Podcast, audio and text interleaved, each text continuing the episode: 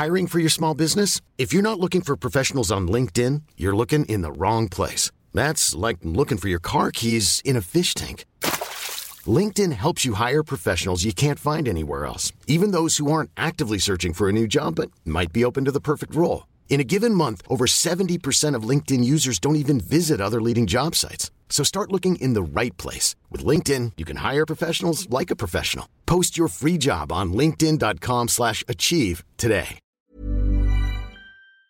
Peloton isn't just bikes and treadmills. It's a team of expert instructors ready to motivate you 24-7. Whether you have five minutes or 40, there's a Peloton class that fits into your day. Experiment with new types of movements set to iconic music without any of the sold-out classes or awkward locker rooms. Workouts you'll crave, only on Peloton. Now the Peloton Bike Plus is its best price yet at $500 less. Find more game-changing prices on the original Peloton Bike and Peloton Tread. Visit onepeloton.com to learn more.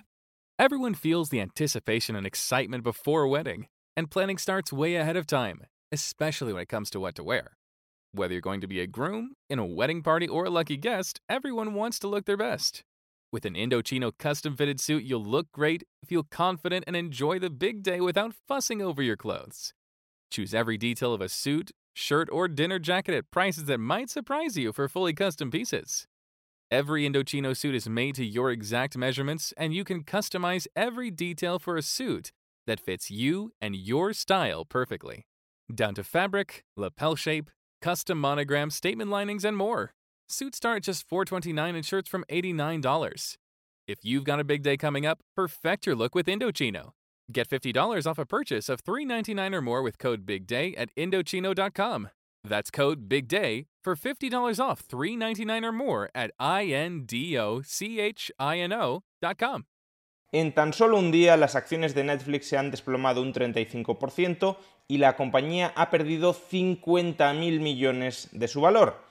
Pero es que desde los máximos alcanzados el pasado 1 de octubre, las acciones de la empresa se han depreciado en un 66% y la empresa ha perdido 200.000 millones de su valor. ¿Por qué razón? Veámoslo.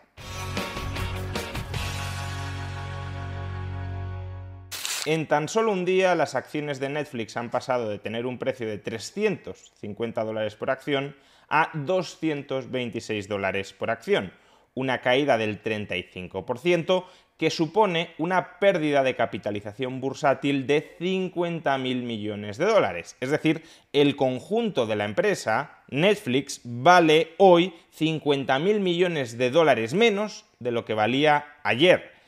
Pero es que la situación es todavía peor si lo medimos con respecto al pasado 1 de octubre, momento en el que las acciones alcanzaron su máximo histórico. En ese momento las acciones de Netflix rozaron los 700 dólares por acción.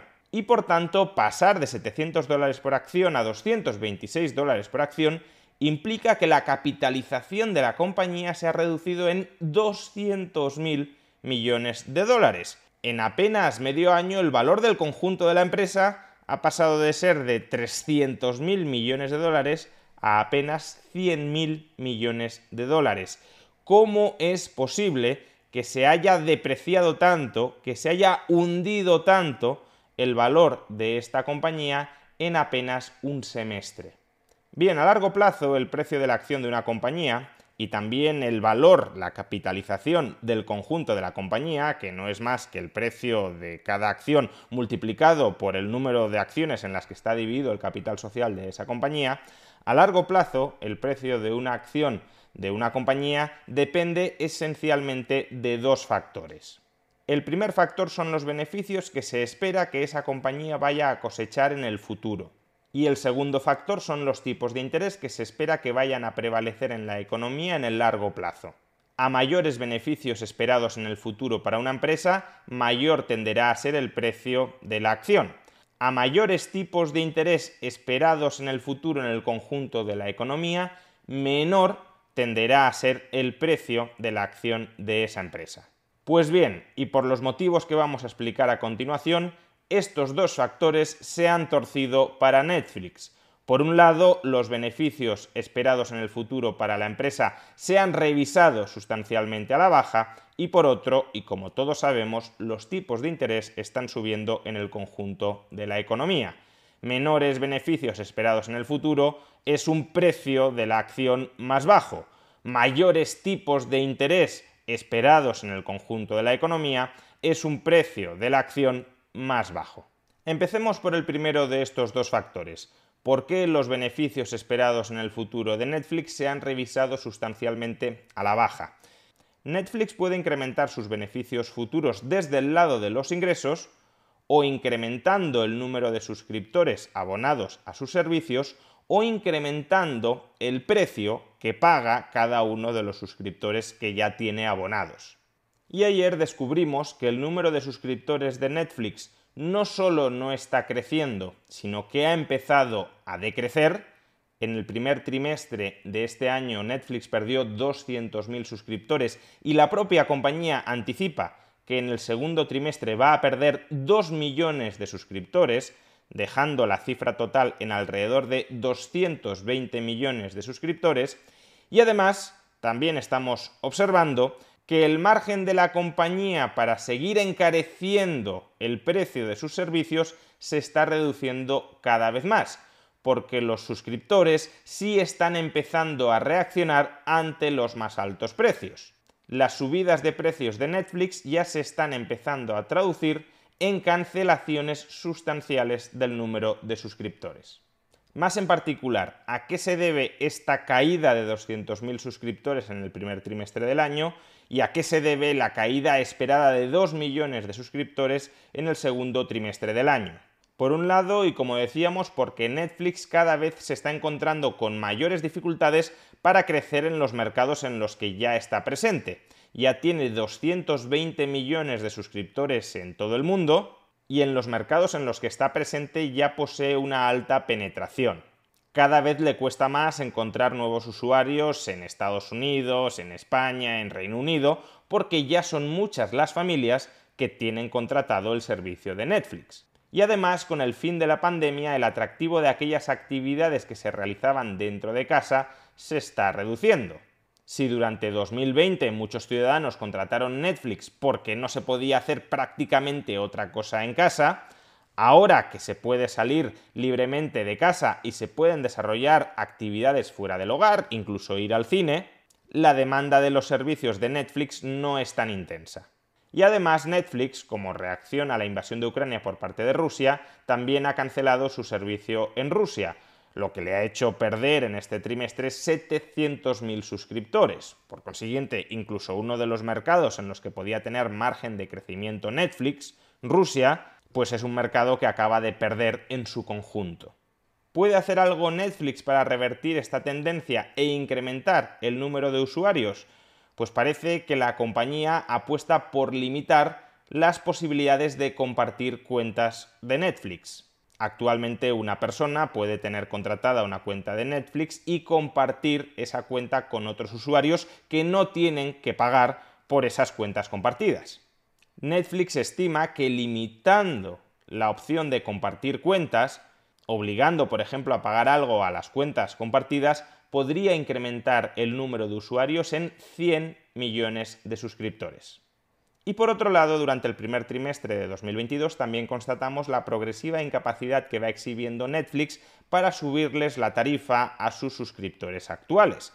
Y es que durante el primer trimestre de 2022 Netflix incrementó el precio de sus servicios en Estados Unidos y Canadá. El servicio premium se incrementó en Estados Unidos hasta 21 dólares mensuales pues bien, como reacción a esta subida de las tarifas de Netflix, la compañía ha perdido 700.000 usuarios en Estados Unidos y Canadá. ¿Y por qué Netflix va teniendo cada vez menos capacidad para incrementar el precio de sus servicios a sus suscriptores? Bueno, en primer lugar porque, al parecer, los suscriptores están empezando a valorar negativamente la relación calidad-precio de esos servicios. Si percibes que estás dando mucho a cambio de lo que estás recibiendo, lo normal es que termines cancelando tu suscripción.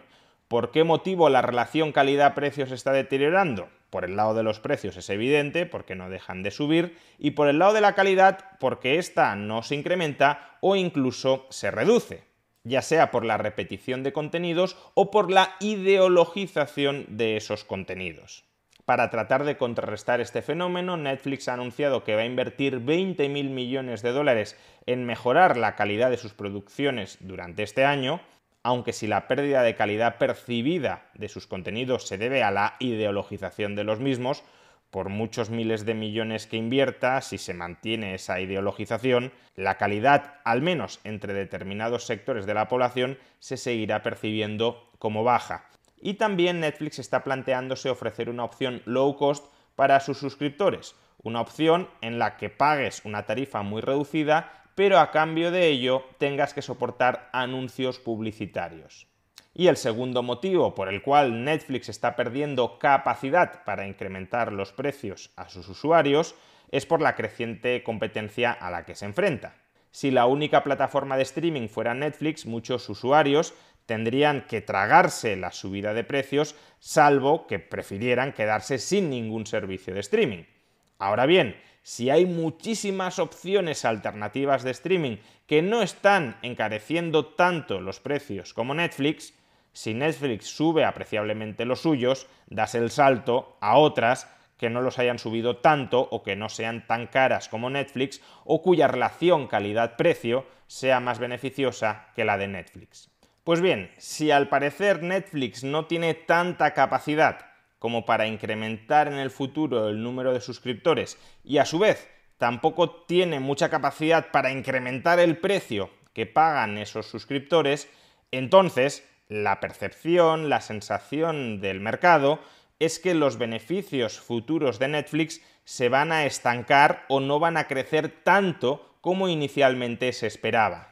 Y recordemos que hemos dicho que los beneficios esperados en el futuro son uno de los dos factores que explican el precio de las acciones de una compañía. Por ejemplo, en el primer trimestre del año Netflix ha ganado 1.500 millones de dólares. Si extrapolamos ese resultado al conjunto del año, hablaríamos de unas ganancias anuales de 6.000 millones de dólares. La capitalización de la empresa en su mejor momento, el 1 de octubre del año 2021 llegó a ser de 300.000 millones de dólares. 6.000 millones de dólares anuales en relación con 300.000 millones de dólares equivale a una rentabilidad exigua del 2%. Es decir, que a los beneficios actuales y con la capitalización bursátil del 1 de octubre salía más a cuenta comprar un bono estadounidense a 10 años que invertir en acciones de Netflix, con la diferencia de que el bono estadounidense a 10 años es una inversión con mucho menos riesgo que las acciones de Netflix, porque el gobierno estadounidense parece claro que va a seguir pagando sus bonos y no está claro, sin embargo, que Netflix vaya a conservar los actuales beneficios en el futuro. Dicho de otra manera, si de alguna manera era justificable una capitalización de 300.000 millones de dólares para Netflix, esa manera era esperando beneficios futuros crecientes si ya no se esperan beneficios futuros crecientes, entonces el precio de la acción y por tanto la capitalización bursátil se desploman. Actualmente la empresa tiene una capitalización bursátil de 100.000 millones de dólares. 6.000 millones de dólares de beneficios actuales en relación con 100.000 millones proporciona una rentabilidad anual de en torno al 6%. Una rentabilidad que ya es mayor que la del bono a 10 años pero, sin embargo, el riesgo sigue siendo sustancialmente mayor y sobre todo las expectativas de subidas de tipos de interés también son crecientes, de manera que quizá el bono estadounidense a 10 años en no mucho tiempo puede estar pagando el 3, el 4 o incluso el 5%, de modo que invertir en Netflix incluso a los precios actuales ya no resulte tan atractivo en comparación con la inversión menos arriesgada en el bono estadounidense a 10 años. Y este es el segundo motivo por el cual las acciones de Netflix están cayendo, por la expectativa de que los tipos de interés van a subir en el futuro. Esta expectativa daña, perjudica el precio de todas las acciones. Si los bonos se van volviendo más atractivos en relación con las acciones, el capital puede migrar de las acciones a los bonos. Pero resulta especialmente dañino para aquellas compañías cuyos beneficios se espere que van a llegar más tarde en el tiempo.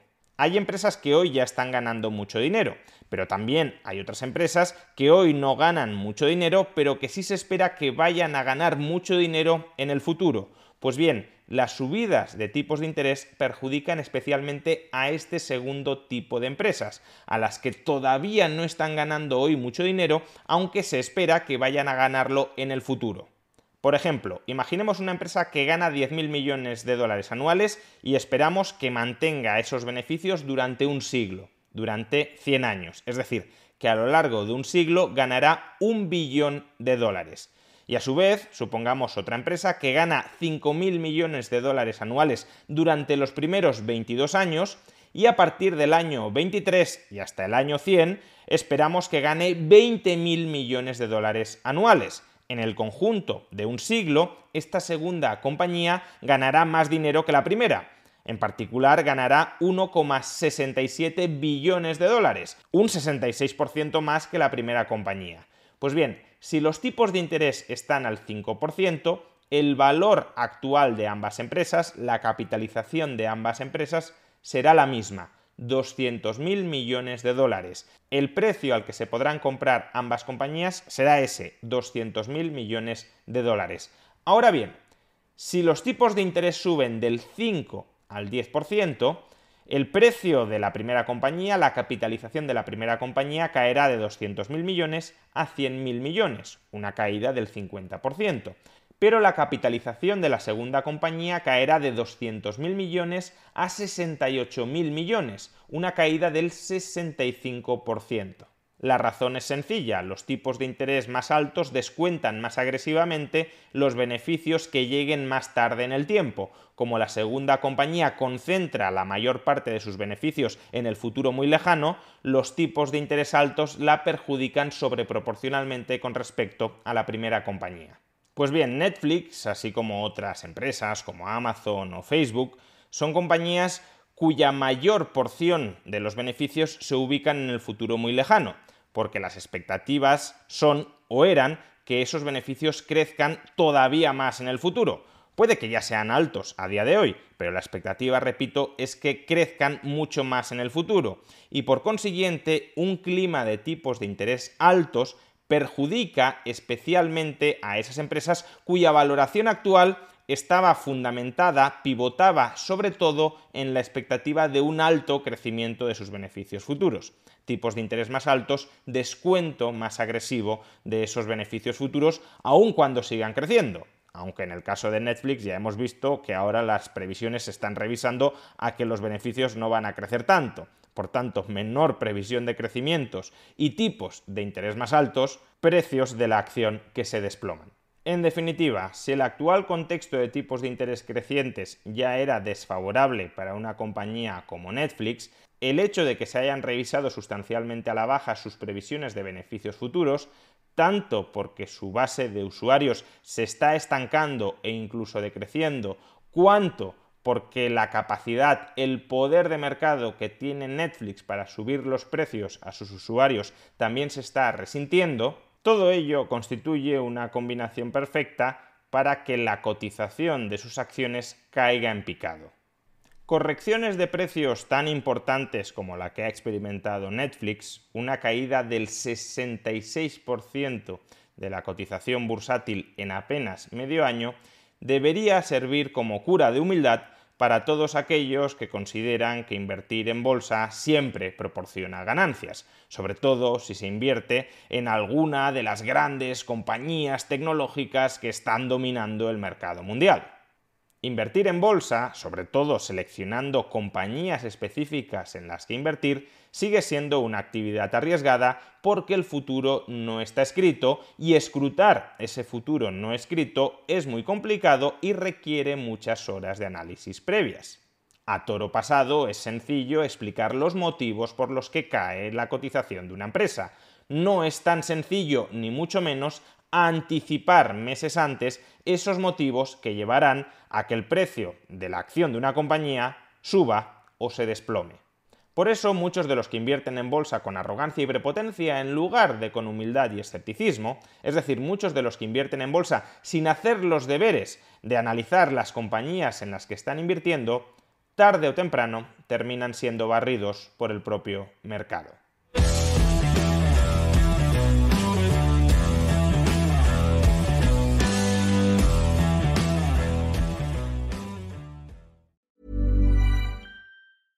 Ever catch yourself eating the same flavorless dinner three days in a row?